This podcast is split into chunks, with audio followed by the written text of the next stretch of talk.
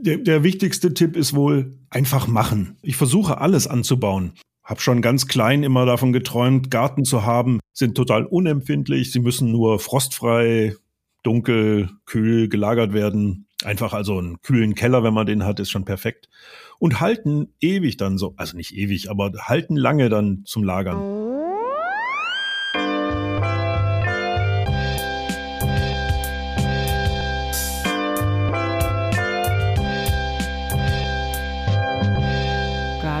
Ede.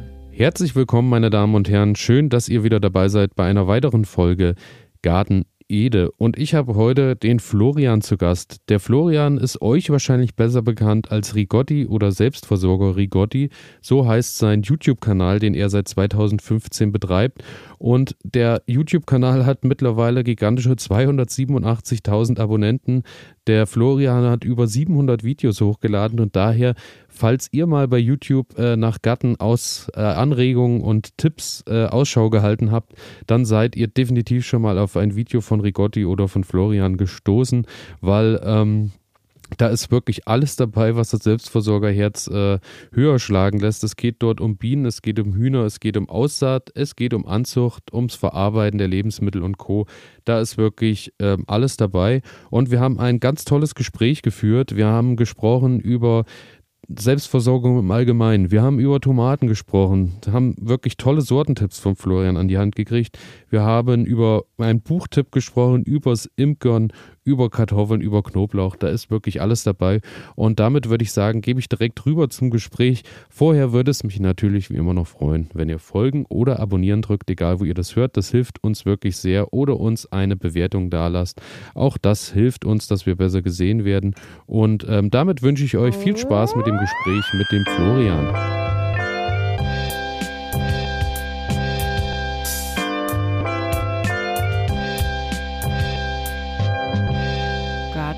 Ede. So, und nun ist er tatsächlich zu mir geschaltet. Hallo Florian, ich grüße dich.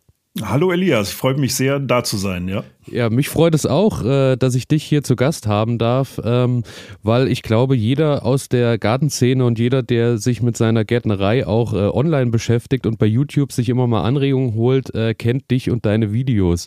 Ich habe es gerade schon in der Anmoderation gesagt, ich glaube mittlerweile 287.000 Abonnenten und 737 Videos, wenn ich das richtig gelesen habe.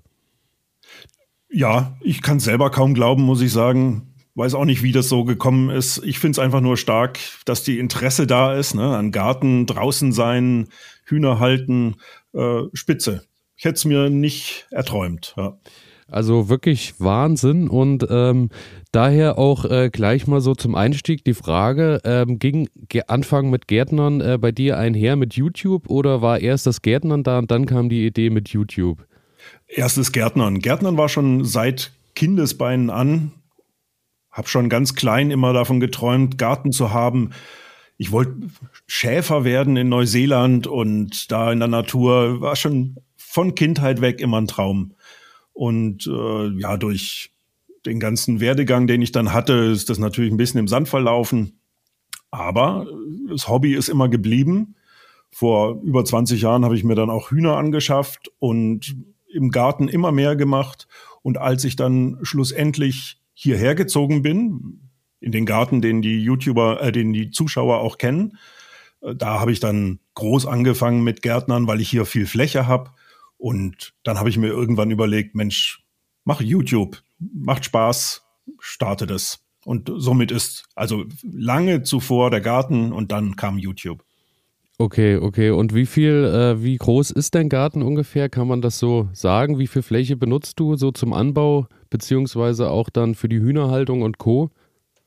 Also die Fläche insgesamt, die kom komplette Fläche, da wo das Haus draufsteht, inklusive Haus und alles, dürften so um die 3000, äh, 3000 Quadratmeter sein. Plus nochmal 3000 Quadratmeter Streuobstwiese, plus so anderthalb Hektar Wald. Das ja, ist, was ich bewirtschafte. Und rein Beetfläche, ich habe es mal ausgerechnet, habe die Zahlen jetzt aber nicht vor mir, aber es dürften so 500 Quadratmeter Beetfläche sein. Also die Gewächshäuser, die Beete, die Hochbeete, alles, wenn ich das zusammenrechne. Das ist viel, das ist sehr viel. Äh, damit komme ich auch sehr gut über die Runden. So viel braucht man nicht. Weil viele immer sagen, ja, ich habe ja gar nicht so viel Fläche, kann ich mich trotzdem selbst versorgen. Selbstversorgung fängt ja im ganz kleinen Stil an. Das fängt mit dem, ich habe einen Balkon und habe ein paar ähm, Kübel und baue da zwei Tomatenpflanzen, eine Gurkenpflanze und Kräuter an. Das ist auch schon eine Art der Selbstversorgung, halt im ganz kleinen Stil.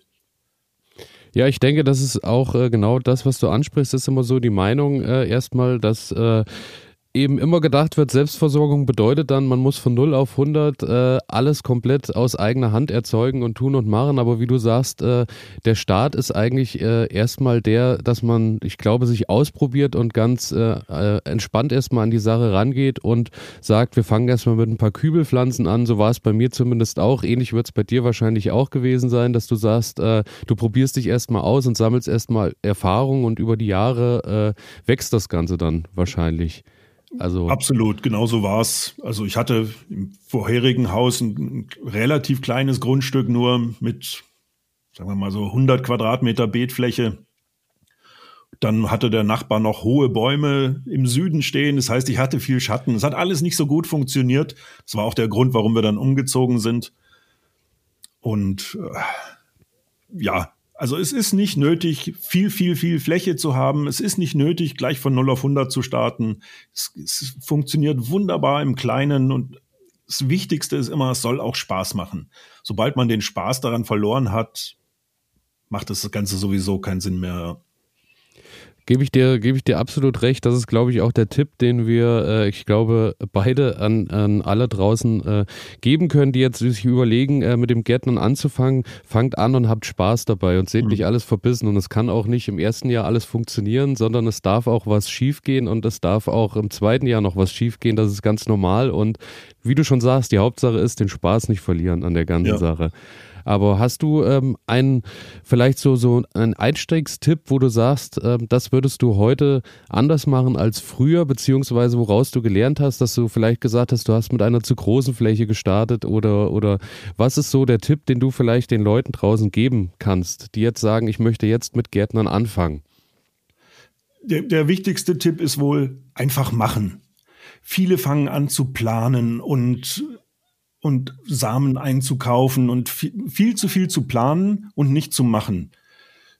Ich weiß, ich bin da ein bisschen ein anderer Typ oder man muss ein bisschen der Typ dazu sein, aber ich starte immer ganz gerne mal und natürlich fällt man dann mal auf die Schnauze, es, wie du vorhin gesagt hast, man macht Fehler, aus diesen Fehlern lernt man wieder. Ich muss sagen, wir leben nicht davon, wir Hobbygärtner. Wenn bei uns mal was nicht funktioniert, dann verhungern wir deswegen nicht oder gehen deswegen pleite. Es ist ärgerlich, aber wir lernen draus und äh, ja, man darf den Spaß dann nicht verlieren. Also mein Tipp ist machen. Und an die jungen Zuschauer sage ich immer, wenn die fragen, wie soll ich denn starten, dann sage ich immer, fangt mit dem an, was euch gerne schmeckt und was einfach ist, zum Beispiel mit Radieschen und mit Rucola und mit ein paar Küchenkräutern. Das ist alles so einfach und man hat schnelle Ergebnisse und man hat was Schnelles für die Küche auch. Also, dass man was verwenden kann. Ansonsten auch für die älteren Erwachsenen auch dort mit dem starten, was man gerne in der Küche verwendet, was man gerne isst. Also ich stehe total auf Brokkoli beispielsweise, wird also versuchen, Brokkoli anzubauen, auch wenn es nicht das einfachste ist, Brokkoli so ein bisschen tricky. Das Aber, muss ich leider auch sagen. Ja, hast auch die Erfahrung. ja. Aber das sind so Sachen, na, dann bleibe ich mal bei Tomaten, weil Tomaten mag fast jeder und Tomaten sind relativ einfach anzubauen und wenn man dann das Ergebnis hat und man hat die erste Ernte, man wird auch so belohnt. Ich freue mich jedes Jahr wieder, wenn die ersten Tomaten reif werden und ich den ersten Tomatensalat essen kann. Das ist jedes Mal so herrlich geht mir das Herz auf. Und wenn ich irgendwas anbauen würde, wo ich weiß, ja, es ist zwar erfolgreich, aber ich esse es gar nicht gerne, dann ja, bringt es ja nichts. Nee, mit dem starten, was man gerne macht, gerne isst. Das ist ein sehr guter Tipp, weil ich auch im, äh, in den ersten Jahren immer so probiert habe, so, so viel Kulturen wie möglich anzubauen und dann aber auch festgestellt habe, äh, das Ganze will ja auch verarbeitet werden und am Ende, wenn ich dann Kulturen anbaue im Überfluss, die ich aber dann äh, gar nicht verzehre oder, oder in der Familie auch sich keiner so richtig äh, erbarmt, dann, dann äh, könnte ich die Fläche natürlich auch anders nutzen, beziehungsweise kann mir dann auch manchmal Arbeit sparen am Ende. Aber ja. das ist, glaube ich, aber gerade Thema Tomaten, ich glaube, Tomaten kann man eigentlich eigentlich nicht genug haben, weil äh, das, was zu viel ist, wird halt eingekocht für den Winter, weil äh, ich denke, da gibt es ja viele Optionen bei der Tomate. Die ist halt auch sehr vielseitig, das muss man einfach sagen. Absolut, ja. Da äh, eine Frage, ich bin da immer auf der Suche nach äh, verschiedensten Sorten. Hast du da einen Tipp? Was ist so eine Tomatensorte, die bei dir jedes Jahr ihren Weg in den Garten findet? Oder wo du sagst, die ist so vom Geschmack wie vom, vom Ertrag her eine gute Sache? Ich mach's kurz. Eine Sorte Black Cherry funktioniert, ist platzfest, schmeckt hervorragend, ertragreich. Black Cherry kann ich nur empfehlen. Und ansonsten funktioniert das System bei mir so, ich habe immer meine Standardsorten, wo ich weiß, die funktionieren gut, die schmecken hervorragend und sie bringen auch einen Ertrag. Denn ich möchte ein bisschen Selbstversorger sein. Ich will nicht nur die kleine hervorragende Tomate haben, wo ich dann keinen Ertrag habe. Nein, ich will schon auch was ernten können. Und das sind die äh, russische Tomate Cherny Prince, schwarzer Prinz, die Black Cherry, die äh, Ananas-Tomate, Ivas Sweet White und welche habe ich vergessen? Irgendeine habe ich noch vergessen. Schick dir nachher mal eine Liste rüber. Wunderbar. Und dann ja. gibt es immer noch ein zweites Gewächshaus in dem baue ich Versuchssorten an. Ich probiere jedes Jahr aus, weil es gibt insgesamt schätzt man so 20.000 verschiedene Tomatensorten und da muss man durchprobieren. Und äh, ich kriege von Zuschauern immer wieder mal interessante, spannende Sorten zugeschickt, die will ich natürlich ausprobieren. 90 Prozent ist davon Schrott. Das baue ich einmal an, probiere es aus, es heißt nicht, dass die Sorte insgesamt schlecht ist, aber dass sie wahrscheinlich bei mir nicht funktioniert. In, mit meinen Bedingungen, mit meinen klimatischen Bedingungen hier im Garten, mit meiner Erde, mit meiner Düngergewohnheit, Gießgewohnheit. Funktioniert dann halt nicht. Und dann habe ich es ausprobiert und lasse ich es im nächsten Jahr weg. Aber es sind auch immer wieder Sorten dabei, die ich dann neu kennenlerne und die, wo ich sage, hey, Spitze, die kommen bei mir mit ins große Gewächshaus und dürfen da auch im nächsten Jahr dann groß angebaut werden. Und so habe ich vor allem auch immer Vielfalt. Ne? Ich habe diese Standardsorten, die ich anbaue, die hervorragend im Geschmack sind, alles prima. Aber zusätzlich noch diese vielen Sorten, die ich zusätzlich noch ausprobiere und die ich mit einkoche und mit esse natürlich alle. Und es ist jedes Jahr wieder toll, so viel durchzuprobieren. Wenn man sieht, von schmeckt nur nach Wasser, ist die schlimmste Holland-Tomate, bis hin zu, wow, so ein Geschmack in der und der Richtung. Äh, von letztem Jahr, muss man sagen, wir haben ja schon 2023, von letztem Jahr eine große Überraschung war die Ukrainian Purple. Eine aus der Ukraine stammende Tomate, die so gut geschmeckt hat, die werde ich dieses Jahr auch wieder anbauen. Oh, von der habe ich noch gar nichts gehört. Äh, da werde ich auf jeden Fall mal schauen, ob ich da mir irgendwo mal Saatgut äh, äh, herholen kann, weil äh, das schicke ich dir gerne zu. Oh, oder so. Dann äh, auch vielen Dank. Ja, gerne. Die würde ich auch gern probieren, aber im, Ende ist es ja wirklich, du machst es ja dann genauso, äh, also schöner kann man sich das Tomatenjahr ja nicht vorstellen. Du hast Sorten, wo du weißt, die funktionieren, die schmecken, die bringen Ertrag und hast dann aber noch die Möglichkeit, in einem zweiten Gewächshaus dich auszuprobieren, wo dann vielleicht auch, äh, so ging es mir in diesem Jahr auch, ich glaube, ich hatte 13 Sorten oder so im Anbau und da waren viele Sorten dabei, die waren geschmacklich und vom Ertrag her nicht äh, besonders, also nicht, nicht die Spitze, aber ähm, das Schöne war, es war viel fürs Auge oft dabei. Das sind dann so Sachen oder, oder auch äh, die tollsten Formen, so wie die, wie die Voyage, diese Reisetomate, die finde ich halt geschmacklich nicht so überragend, aber sie sieht halt einfach toll aus und macht halt auch was her, wenn man mal Gäste hat und kann sagen, hier, probiert mal und jeder kann sich mal eine Kammer abbrechen und so das ist schon eine tolle Sache. Also die Vielfalt ist halt auch da bei den Vielfalt Tomaten. Vielfalt ist ne? immer toll, das stimmt. Ja. Reisetomate hatte ich außerdem auch letztes Jahr, einfach um sie mal auszuprobieren. Ja. Ich wusste, die ist nix, aber für die Zuschauer und auch für mich, dass ich sie in meinem Gewächshaus hatte und tatsächlich geschmacklich war die ferner liefen. nichts Tolles. Ja. Aber, aber eine schöne, eine schöne Sache auf jeden Fall. Äh, hat, glaube ich, auch, äh, haben viele Leute auch noch gar nicht gesehen, so in der, in der Form von einer Tomate oder auch, dass es das gibt, die Möglichkeit, wirklich eine Kammer rauszubrechen und dann äh, kann man sie ja wirklich weiterlagern. Also ist schon eine interessante Sache. Lohnt sich auf jeden Fall mal, um sie ein Jahr zu testen, denke ich. Ich empfehle sie nicht weiter, weil sie ist auch schimmelanfällig, gerade wenn man mal ein Jahr hat, wo es ein bisschen feuchter ist. Die schimmelt ganz gerne dann durch diese vielen Kammern. Und nur wegen der Optik würde ich jetzt nicht empfehlen, sie anzubauen. Es gibt okay. so viele Sorten, die auch sehr hübsch sind, muss ich sagen, die tolle Formen, Farben haben. Es gibt so irre Sorten, also richtig toll. Und die dazu noch gut schmecken. Das auf jeden Fall. Das äh, sollte ja nicht außer Acht ge gelassen werden, weil am Ende äh, ist das ja auch äh, das Ziel, dass äh, der Geschmack auch stimmt. Absolut, ja. Und ähm, eine schöne Sache ist, ähm, in der Vorbereitung auf unser Gespräch habe ich gesehen, was man äh, am Anfang, wenn man so mit dem Gärtnern anfängt, auch nicht äh, außer Acht lassen darf, ist natürlich, man informiert sich über YouTube-Videos und Co., aber auch äh, öfter lohnt sich dann auch mal in einem Buch nachzuschlagen. Und ich glaube, wir sind da äh, wir sind da äh, Leser vom selben Buch und zwar von John Seymour, das äh, Leben vom Buch auf dem Lande.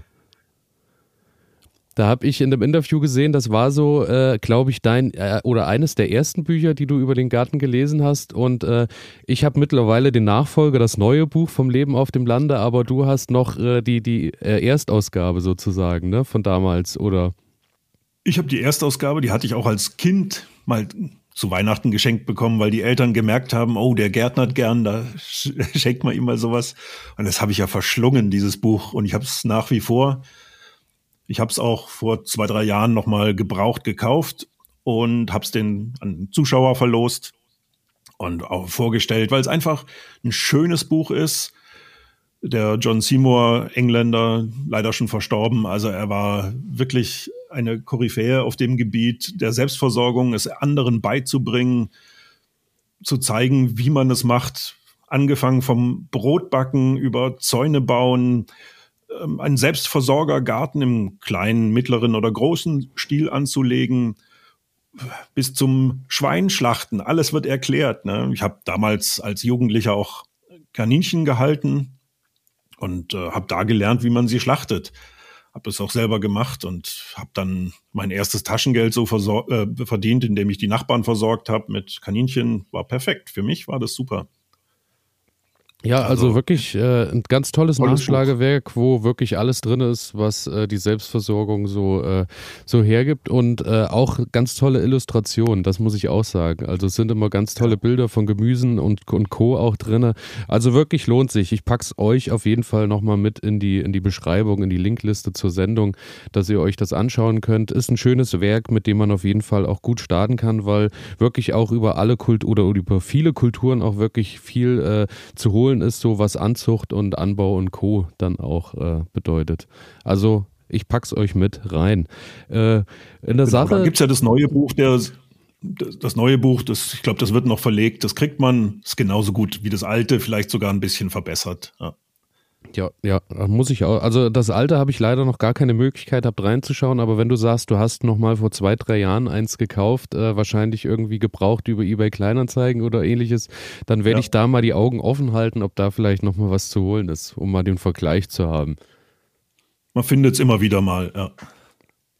Und ähm, eine Sache, die ich in der äh, Vorbereitung auch ähm, gehört oder, oder gelesen habe, war äh, die Aussage von dir und das fand ich ganz interessant.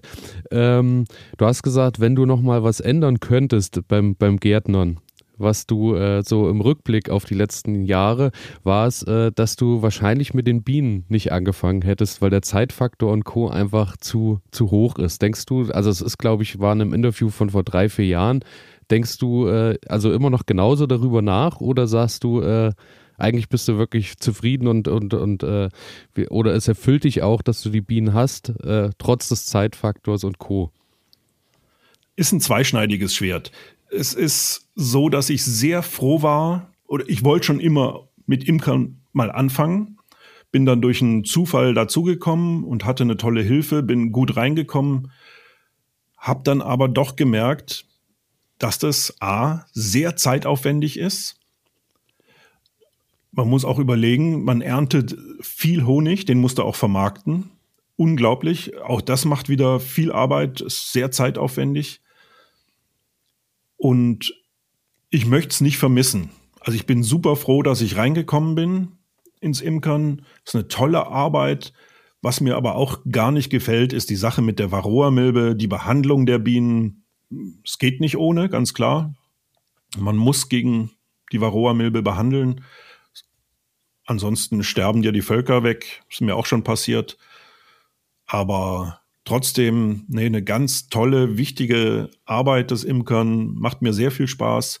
Wobei ich so langsam, aber ich habe ja reduziert stark von zehn Völkern runter. Im Moment habe ich nur ein Volk jetzt über den Winter, weil ich auch keinen Honig mehr groß vermarkten will, sondern nur noch für, für mich selber natürlich als möchte gern Selbstversorger, wie ich mich immer nenne, und für die Nachbarn. Ich versorge so die Nachbarn damit auch. Ansonsten muss es reichen. Und da reichen ein, zwei Völker locker aus. Mein Imkervater, der mir das viel beigebracht hat, äh, hatte mal ein perfektes Jahr. Da hat er 90 Kilogramm pro Volk in einem Jahr geerntet. Das ist schon wahnsinnig viel. Und wenn es normal läuft, sind es 20, 30, 40 Kilogramm. Also es sind schon von einem Volk mehr, als man selber benötigt. Deswegen habe ich so stark reduziert. Ja, ja. Ja, das ist wirklich Wahnsinn. Also ich, äh, das Thema brennt mir halt unter den Nägeln, weil äh, ich will ja dieses Jahr oder starte ja dieses Jahr mit dem Imkern und äh, daher habe ich da gedacht, dann höre ich mich bei dir auch nochmal um, weil du bist ja wirklich schon lange äh, beim, am Imkern, beim Imkern tätig und äh, mit wie vielen Völkern hast du angefangen damals oder wie war so dein Start dahin? Den erzähle ich gerne. Das war eine ganz lustige Sache. Meine Frau und ich waren im Haus und haben haben so ein Rauschen gehört und dachten, was ist denn das, was ist denn das? Und immer versucht, wo kommt das Geräusch her? Und sind dann schlussendlich beim Schornstein gelandet. Der Schornstein hatte im Haus eine Öffnung, dort eine Blechabdeckung, und da haben, wir das Ohr dran gelegt, und da haben wir es Summen und Brummen gehört, haben aufgemacht, diese Abdeckung, dann sind uns schon die ersten Bienen entgegengekommen, also schnell wieder verschlossen. Und dann war klar, es ist ein Bienenschwarm in den Kamin eingezogen. Dann habe ich äh, meinen Nachbarn angerufen, von dem ich wusste, dass er Imker war. Und er kam auch gleich vorbei und hat uns geholfen, diesen Bienenschwarm aus dem Kamin rauszukriegen, was auch nicht einfach ist. Äh, ich musste aufs Dach klettern mit dem Wasserschlauch und habe die ganzen Bienen dann einfach nach unten gespült. Und so ein Schornstein hat unten ja so eine, so eine Putztür, da kann man den Ruß rausmachen. Und wenn Bienen nass sind, dann kommen die in ein, so ein, so ein, so ein Konglomerat an Bienenknäuel zusammen. Natürlich mit viel Ruß und Asche.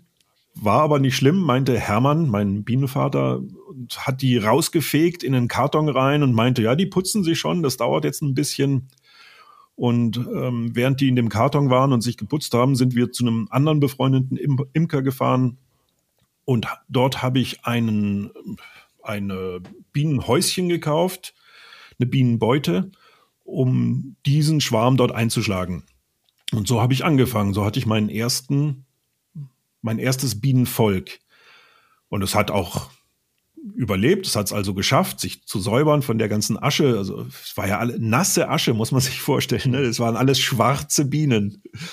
Aber es hat funktioniert und die sind mir lange treu geblieben, haben Ableger gebildet. Also es war klasse. Also die Bienen sind zu mir gekommen, nicht ich zur Biene. War eine ganz interessante, spannende Sache. Eine wunderbare Geschichte und äh, zeigt ja auch, äh, das muss dann wohl auch Schicksal gewesen sein, dass du mit dem Imkern anfängst. Ja, die Bienen zu dir, die, sich den Weg zu dir suchen. und ähm, du hast zwischendurch, warst du so zehn Völker, war dann wahrscheinlich wirklich auch so, dass du sagst, es war dann von der Arbeit wahrscheinlich dann wirklich zu viel und wie du auch schon gesagt hast, der Honig, er muss halt auch verarbeitet werden, ne, aus zehn Völkern. Also, das ist ja wirklich Wahnsinn. Das Dumme ist, gerade wenn es mit dem Garten stark losgeht im Mai, da geht es mit den Bienen auch los, dann wollen die, natürlich musste die behandeln und, und äh, äh, ist einfach viel Arbeit, ja. Und dann kommt ja, das Schleudern und äh, während du so viel im Garten zu tun hast, deswegen reduziert, weniger Arbeit und so geht's. Und für mich noch absolut ausreichend. Also höre ich schon raus, äh, dein, dein Tipp an, an mich ist da wahrscheinlich auch erstmal äh, langsam anzufangen und auch äh, sich erstmal mit, mit wenig Völkern erstmal äh, rantasten und erstmal schauen, äh, ob man dann auch der Arbeit und dem zeitlichen Aufwand her wird, genauso wie über den Ertrag. Absolut. Also ein Volk ist zu wenig. Man, mhm. man braucht schon zwei Völker. Man braucht immer doppelt so viel Bienenbeuten, also dieses Zuhause für die Biene, wo sie drin ist, wie, wie man Völker hat, weil Völker vermehren sich, ne? sie schwärmen oder du musst Ableger bilden, die brauchen dann wieder ein neues Zuhause. Also du, es ist ganz schnell, wenn du nur ein Bienenvolk zu Hause hast, es werden ganz schnell zwei, vier, acht draus und musst aufpassen, dass es nicht zu viel wird einfach. So lief es bei mir. Da ist man natürlich froh, Mensch, jetzt habe ich zehn Völker, super aber es ist auch dann richtig viel Arbeit. Ja, das äh, glaube ich gerne. Also ich bin gespannt, welche Erfahrungen da auf mich warten in diesem Jahr und auch, was es vielleicht auch mit meinem äh, Garten dann macht, wenn dann äh, die Bienen einziehen und äh, da natürlich nochmal ein bisschen mehr Getummel ist. Äh, generell äh, auch da vielleicht gleich äh, die Frage, weil ich ja auch durch deine Videos weiß, dass es auch etwas ist, was dir so, äh, was dir, was dir viel bedeutet, ist äh, so den Garten auch insektenfreundlicher zu machen, beziehungsweise so die, äh, die natürliche Welt zu schützen oder zu fördern. Ähm, hast du da irgendwie was, wo du sagst, das hat sich so bewährt für dich, was du in deinem Garten angewendet hast, dass nicht nur die Honigbiene sich wohlfühlt, sondern vielleicht auch die Wild Wildbiene oder auch andere Insekten? Also es gibt die Leute, die sagen, die Honigbiene ist die Konkurrenz für die Wildbiene. Wildbiene ist zum Beispiel Hummel, die ganzen Solitärbienen oder Schwebfliegen, das sind keine Bienen, keine Wildbienen, aber auch wichtige Nektarsammler und Bestäuber. Und äh, da glaube ich nicht daran, dass, das, dass die beiden in Konkurrenz stehen. Ich glaube, es ist Futter, man, der Imker spricht von Tracht, also Pollen und Nektar, dass da genug draußen ist für alle.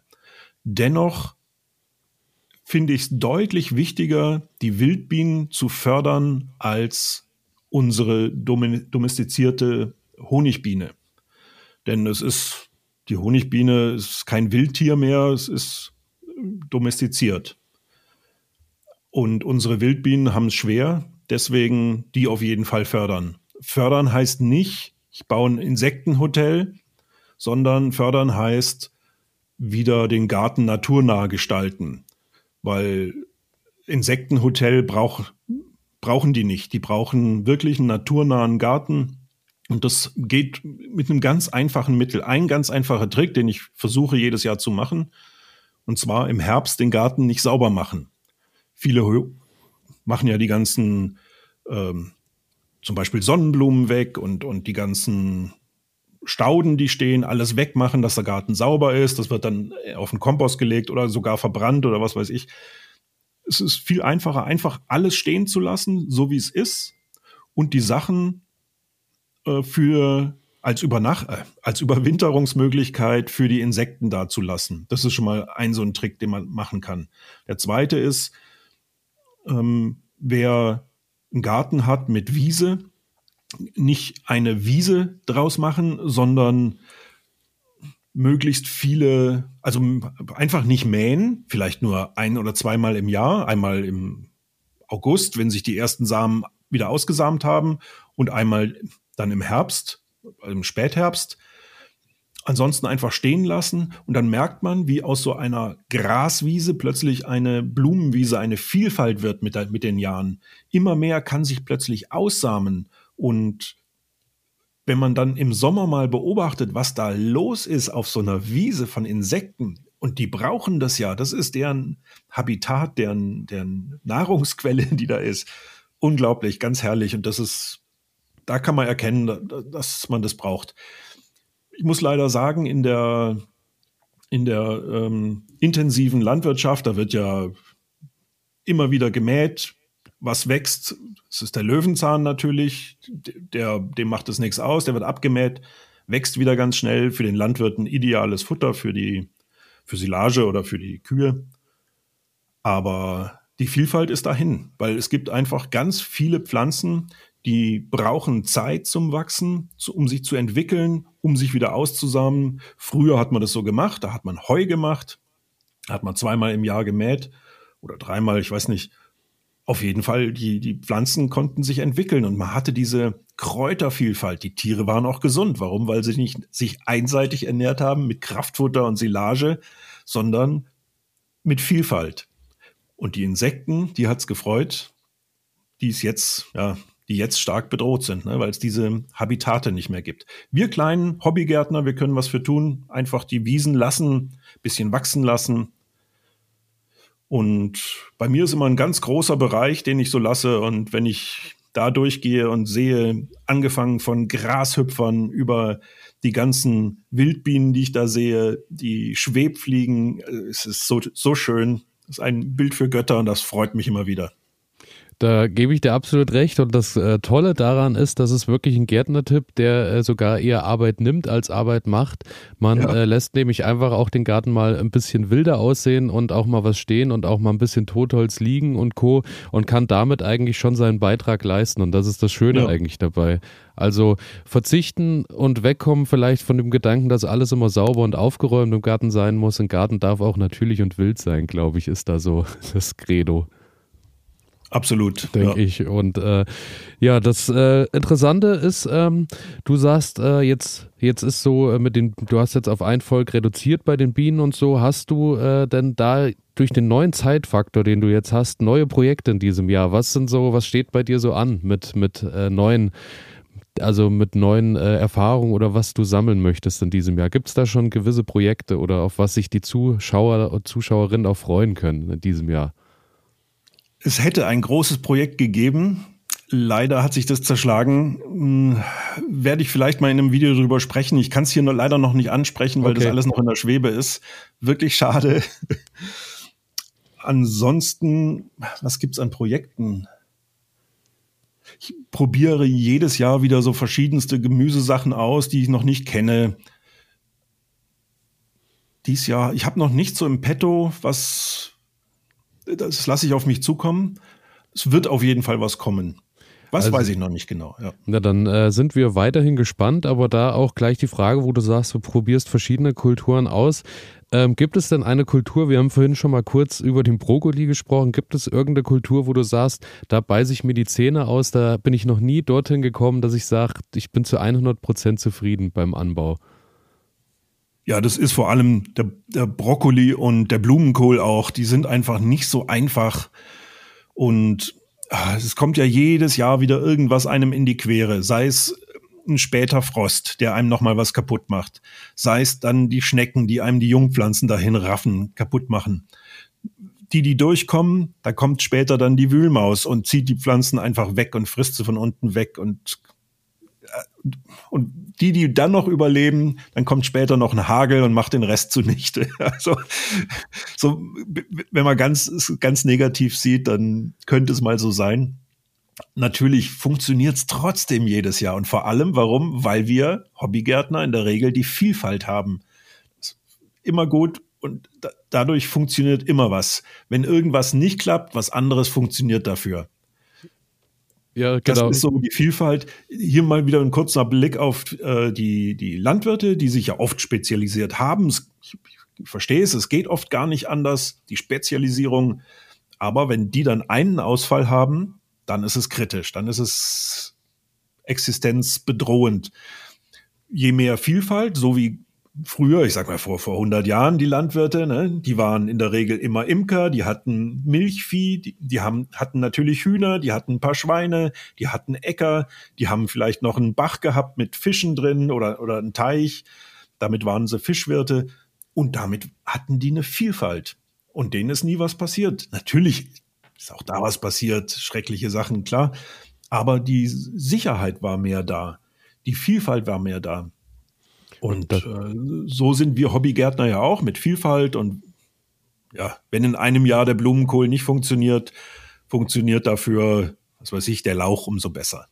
Ja, ja, so, so ist es im besten Fall. Dann hat man den Ausgleich. Und äh, das, was ich auch sagen muss, mir geht es ähnlich Blumenkohl und Brokkoli. Ich glaube, Blumenkohl habe ich noch noch schlechtere Erfahrungen mit gesammelt, so weil immer Nacktschnecken oder irgendwas dergleichen schon am Anfang gleich durchstarten. Und äh, da muss ich halt auch wirklich immer wieder sagen, es ist mir ein Rätsel, wenn ich dann im Supermarkt immer äh, sehe, dass äh, manchmal Blumenkohl für 99 Cent angeboten wird und ich ja. mir denke, wie viel Arbeit und wie viel Zeit ich da zu Hause investiere, dass ich am Ende vom Jahr vielleicht zwei schöne Blumenkohl nach Hause nehmen kann, ist wirklich, äh, ja. Das ist halt der Vorteil der Massengemüsehaltung, nenne ich es mal. Du hast ein riesiges Feld, da bewirtschaftest du mit dem Traktor, fährst rüber, du säst, du pflegst, du erntest alles mit dem Traktor, mit Maschinen und das, das ist natürlich Stückzahl. Ne? Und wenn wir, wenn wir von 20, 30 Pflanzen rechnen pro, pro Sorte, die wir alle hegen und pflegen, die wir, wir geben jedem einzelnen einen Namen schon fast und kennen jede Pflanze, dann ist das doch was ganz anderes, ja. Also wenn manchmal werde ich gefragt, Mensch, verkauf doch dein Gemüse, ne? Das wäre doch klasse. Oder deine eingekochten Tomaten, verkauf es doch.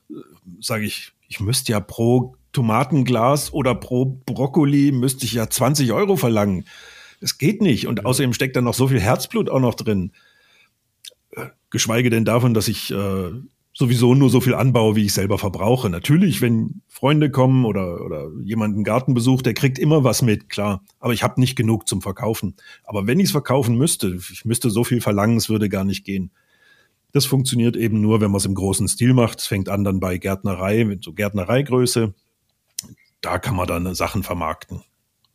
Ja, und das Schöne ist, glaube ich, auch, äh, wie du das auch schon erwähnt hast, äh, dadurch, dass man es nicht auf den Verkauf angewiesen ist, sondern das aus, aus Hobbygründen macht, äh, kann man dann über vieles auch drüber wegsehen und auch lachen, was dann vielleicht im anderen Fall dann halt äh, existenzbedingt, äh, glaube ich, nicht mehr so viel mit Humor zu sehen ist. Und Absolut, wir als ja. Hobbygärtner haben ja dann wirklich das Glück, einfach sagen zu können, es hat halt nicht funktioniert, probiere ich mich im nächsten Jahr wieder aus. Es könnte der und der Grund sein, nächstes Jahr probieren wir es an einem neuen Standort oder wo auch immer. Und das ist mhm. ja auch das Schöne dabei. Und man muss halt auch sagen, ja, man nimmt vielleicht dann auch nur zwei Blumenkohl mit nach Hause, aber die schmecken dafür natürlich unvergleichbar, wie noch nie ein Blumenkohl geschmeckt hat. Das muss man natürlich auch sagen. Bei mir ist letztes Jahr oder dieses Jahr zum Beispiel der Rosenkohl ganz schlecht gewachsen, weil er einfach ganz klein geblieben ist. Und was habe ich getan? Ich habe äh, im Edeka zwei Packungen Rosenkohl tiefgefroren gekauft was eigentlich nicht schlecht ist. Kann man ja frisch ernten, tieffrieren, super. Aber geschmacklich unglaublich schlecht. Hm. Ja. es hat es hat äh, sehr einfach geschmeckt, also kaum, es hatte kaum Geschmack und den, den er hatte, der war noch nicht mal gut. Es hatte also so ein, der Schwabe sagt, so ein bisschen ein Geschmäckle. Also nicht schön. nicht schön. Ja, gut, vor allem, wenn du den äh, Rosenkohl aus deinem Garten eben gewöhnt bist aus den Jahren zuvor, wahrscheinlich doch eine andere Hausnummer dann, das glaube ich. Unglaublich, was das doch ausmacht, ja. Ja, ja Wahnsinn, ja.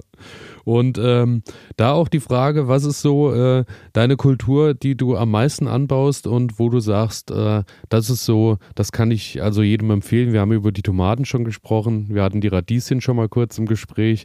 Gibt es sowas, wo du sagst, das ist so eine Kultur, da setze ich jedes Jahr drauf und äh, die wissen wir auch als Familie oder du auch als Selbstversorger zu verarbeiten dann und wo du sagst? Das ist tatsächlich die Tomate hm. und der Rest ist die Vielfalt also ich baue, ich versuche alles anzubauen. Dies Jahr hatte ich ein, äh, letztes Jahr hatte ich einen Ausfall. Ich habe eine Sache nicht angebaut wegen eines Schädlings und das ist der Kartoffelkäfer, der bei mir von Jahr zu Jahr mehr wurde. Natürlich sammelt man immer die Kartoffelkäfer ab, aber trotzdem, er hat sich immer mehr vermehrt. Und jetzt habe ich gedacht, lasse ich doch einfach mal eine Saison den, den Kartoffel, äh, die Kartoffel weg, um dass der Kartoffelkäfer vielleicht wieder bisschen weniger wird. Habe ich gemerkt, die haben mir gefehlt, die Kartoffeln. Kartoffeln kann man billig im, im Supermarkt kaufen oder beim, auf dem Markt. Aber es ist dann doch nicht das Gleiche, weil man hat auch nicht diese Sorten, die man sonst anbaut. Meine Lieblingskartoffel zum Beispiel, das Bamberger Hörnle, so eine tolle, geschmackvolle Kartoffel, oh, freue ich mich immer.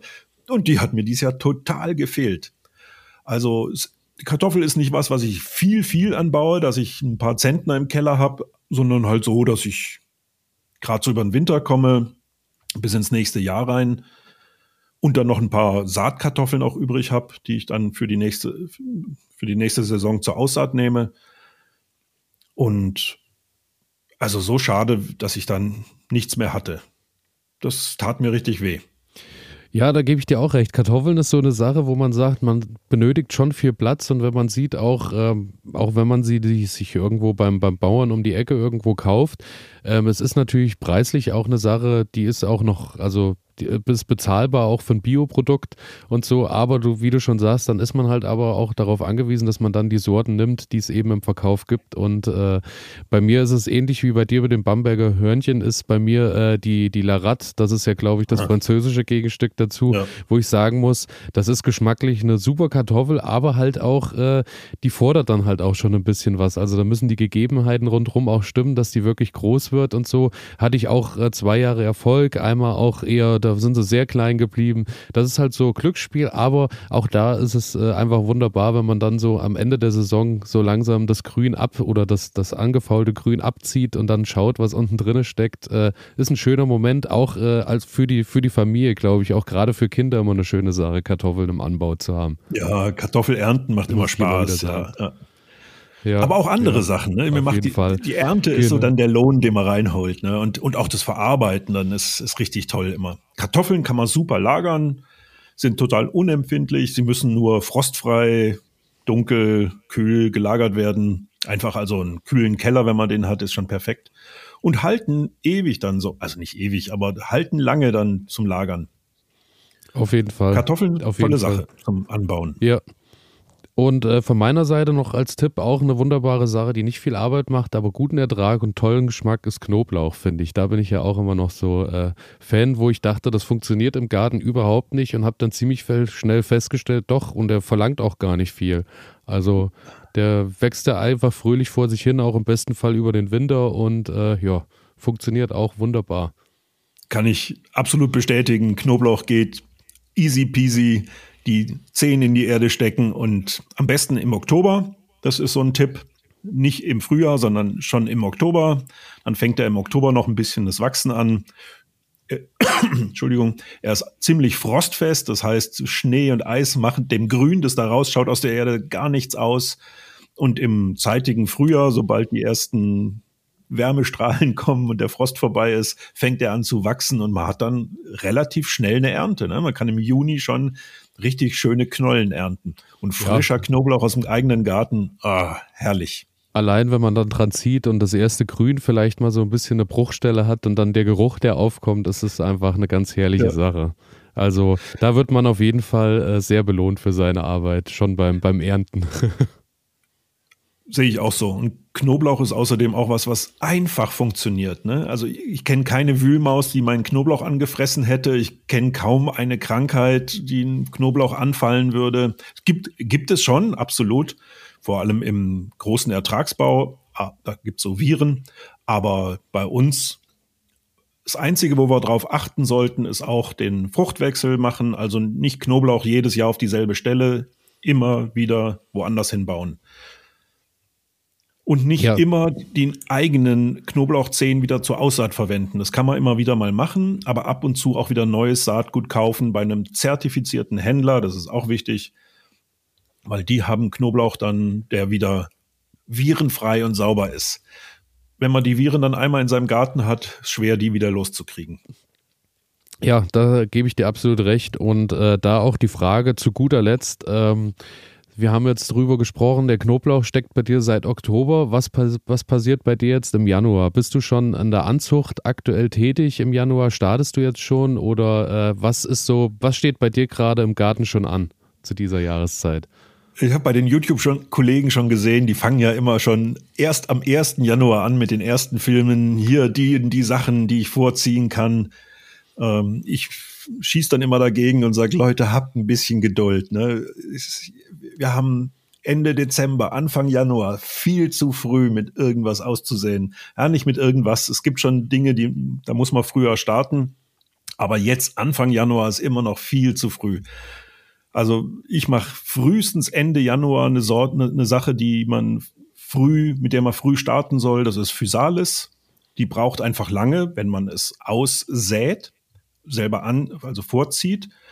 Ansonsten mache ich es mir einfacher. Ich mache von Physalis einfach Stecklinge, die ich überwinter im Keller und habe dann eine, ein kleines Pflänzchen, das ich im Frühjahr auspflanzen kann, nach den Eisheiligen, wichtig.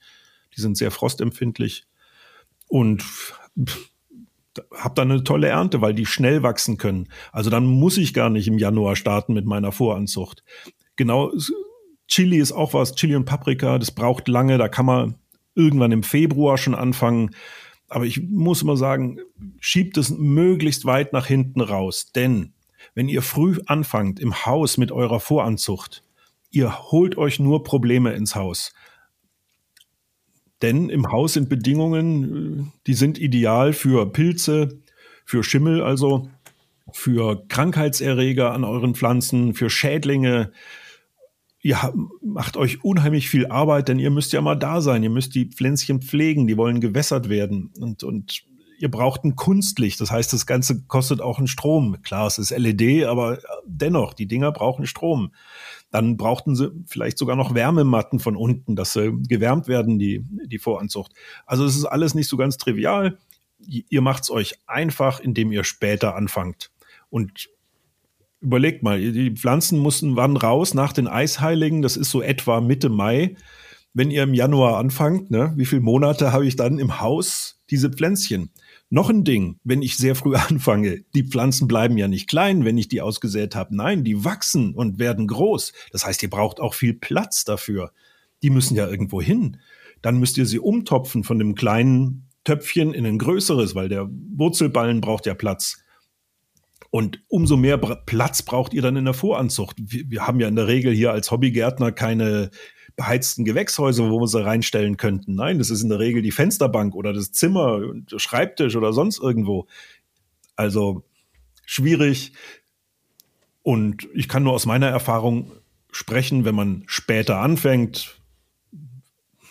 Tomaten im März reicht locker aus. Kompliziertere Sorten, die längere Zeit brauchen, wie Chili, Paprika, Physalis. Aubergine gehört noch dazu. Die kann man auch schon Ende Februar, aber Ansonsten spart euch die Arbeit. Es funktioniert auch so. Aus meiner Erfahrung funktioniert es wunderbar auch so. Da bin ich ganz auf deiner Seite. Die Erfahrung habe ich auch in den Jahren gesammelt. Ich habe auch mal ein Jahr im Januar so vor, voller Eifer angefangen und habe dann festgestellt, die Tomaten, die ich dann im Januar ausgesät habe, äh, waren am Ende, glaube ich, äh, eher kranker als die, die ich im März ausgesät habe, beziehungsweise hatte ich dann vielleicht äh, eine Verfrühung der Ernte von einer Woche oder sowas. Und wenn ich mir das dann runterrechne auf, äh, am Ende waren es anderthalb Monate Unterschied, die ich zu Hause aber schon pflegen und vielleicht auch Energie reinstecken musste, dass das Ganze funktioniert hat. Da habe ich dann auch für mich gelernt, lieber Tomaten, März ist eine gute Zeit und wie du sagst, so Chili und Co. fange ich dann im Februar an, das reicht auch vollkommen aus. Also das muss man, muss ich auch, kann ich nur bestätigen. Bei uns hier ja. in den Breitengraden auf jeden Fall. Und äh, daher, also bei dir im Januar auch noch äh, ein bisschen ruhiger das Ganze und ab Februar geht es dann bei dir langsam los. Absolut, ja. Wunderbar.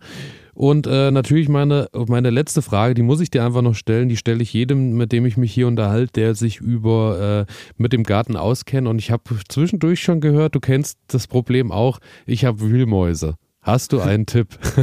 für mich. Ich habe ganz viele Tipps dafür. Ja. Ich habe nämlich ganz viel ausprobiert.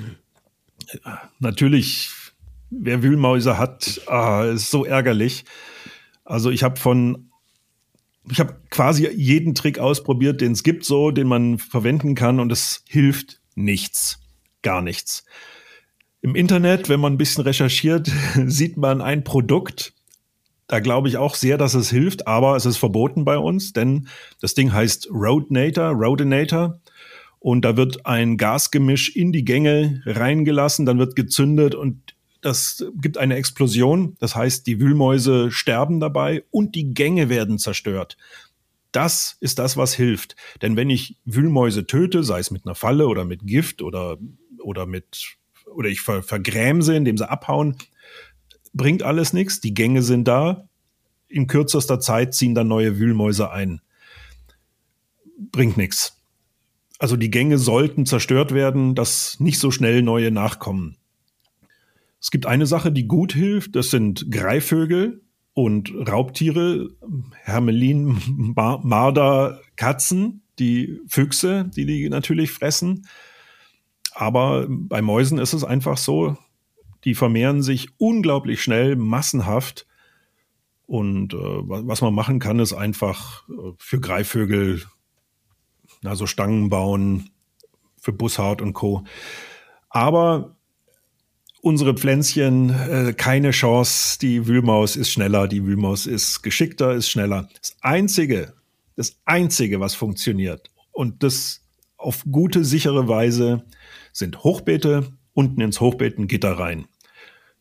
Oder bei mir im Gewächshaus waren sie auch drin, die Wühlmäuse, haben angefangen, die Tomatenpflanzen von unten zu zerstören. Ich habe es live erlebt, leider nicht auf Kamera gebannt, bannen können, wie eine Pflanze von ja von sie hat es ins Loch reingezogen diese Pflanze. Also sie, sie ist einfach langsam nach unten verschwunden in der Erde. Also wirklich nicht richtig. Wie, wie, wie im Comic oder im Film, wie man sich vorstellt, quasi. Absolut. ja. Und da habe ich gesagt, nee, auch hier muss ich was tun. Dann haben wir die ganze Erde aus, der, aus dem Gewächshaus rausgeschaufelt, unten auch Maschendraht eingelegt, dünnmaschiger Maschendraht, verzinkt, damit er nicht verrostet mit der Zeit und dann die Erde wieder drauf und seitdem habe ich tatsächlich Ruhe, also es das funktioniert. Also der Tipp äh, muss ich auch sagen, das was wirkt am Ende ist äh, nur die Prophylaxe, indem man ein Gitter drunter packt oder bei den Blumenzwiebeln eben diese Körbe, die man unten drunter packen kann, dass es da die Blumenzwiebeln nicht angenagt werden und die sicher stehen. Und äh, ja, sonst habe ich leider auch noch nichts gefunden. Man arbeitet ja viel über Gerüche und Co., aber das hat bei mir auch alles noch nichts gebracht. Das Daher. Zum Beispiel Knoblauch zwischen die mhm. Pflanzen machen oder ein Stecken in die Erde und oben eine, so eine Plastikflasche, die dann im Wind rumklappert. Es gibt auch so geräuschmachende Teile mit Windrad. Hilft alles nicht. Die ja. Wühlmaus lacht uns nur aus. Ich glaube auch. Ich nicht. glaube, das Gelächter höre ich. Wir müssen keine Tiere töten damit, was ich auch nicht will. Und äh, das ist was, was funktioniert. Das, das geht gut. Ja. Ich war nie Fan von Hochbeeten weil ich da mit meinen, mit meinen Maschinen nicht arbeiten kann, also mit meinem Einachser. Und deswegen wollte ich nie Hochbeete haben, aber bester Wühlmoorschutz, Hochbeete mit Gitter drin. Alles klar, das nehme ich mit fürs Frühjahr und guck mal, ob ich da vielleicht nicht noch das ein oder andere Hochbeet irgendwo hinsetze, äh, genau, oder aufbaue. Wunderbar. Und damit sind wir äh, am Ende angekommen. Ich äh, danke dir vielmals, Florian, für das tolle Gespräch mit dir. Wir haben wirklich einiges an, an Themen und Gebieten abgegrast, haben wirklich tolle Tipps von dir erhalten. An der Stelle natürlich auch vielen Dank für deine unermüdliche Arbeit, die du äh, in deinen YouTube-Kanal Selbstversorger Rigotti äh, bringst. Das verlinke ich euch natürlich auch alles noch. Aber ich denke, den Florian kennt ihr alle bereits. Ähm, und wie gesagt, wenn man Tipps und Co. braucht und dazu ein Video, auch sei es Einkochen und Co., du hast ja wirklich in den Jahren wirklich so viele Sachen abgearbeitet und so viel gezeigt. Also vielen Dank an der Stelle dafür. Vielen Dank für das nette Gespräch. Ich wünsche dir ein ganz tolles Gartenjahr und äh, vor allem auch weitestgehend wühlmausfrei natürlich und äh, eine gute Tomatenernte natürlich. Vielen Dank. Vielen Dank, Elias. War sehr schön, da zu sein. Und ähm, ja, dann würde ich sagen, frohes Gärtnern und bis bald, Florian. Vielen Dank, bis bald. Das hier geht an alle Sportler, die nicht akzeptieren können, dass immer alles so bleibt, wie es ist. An alle, die nicht länger in Plastikklamotten Sport machen wollen, weil das unsere Erde mit Mikroplastik verschmutzt.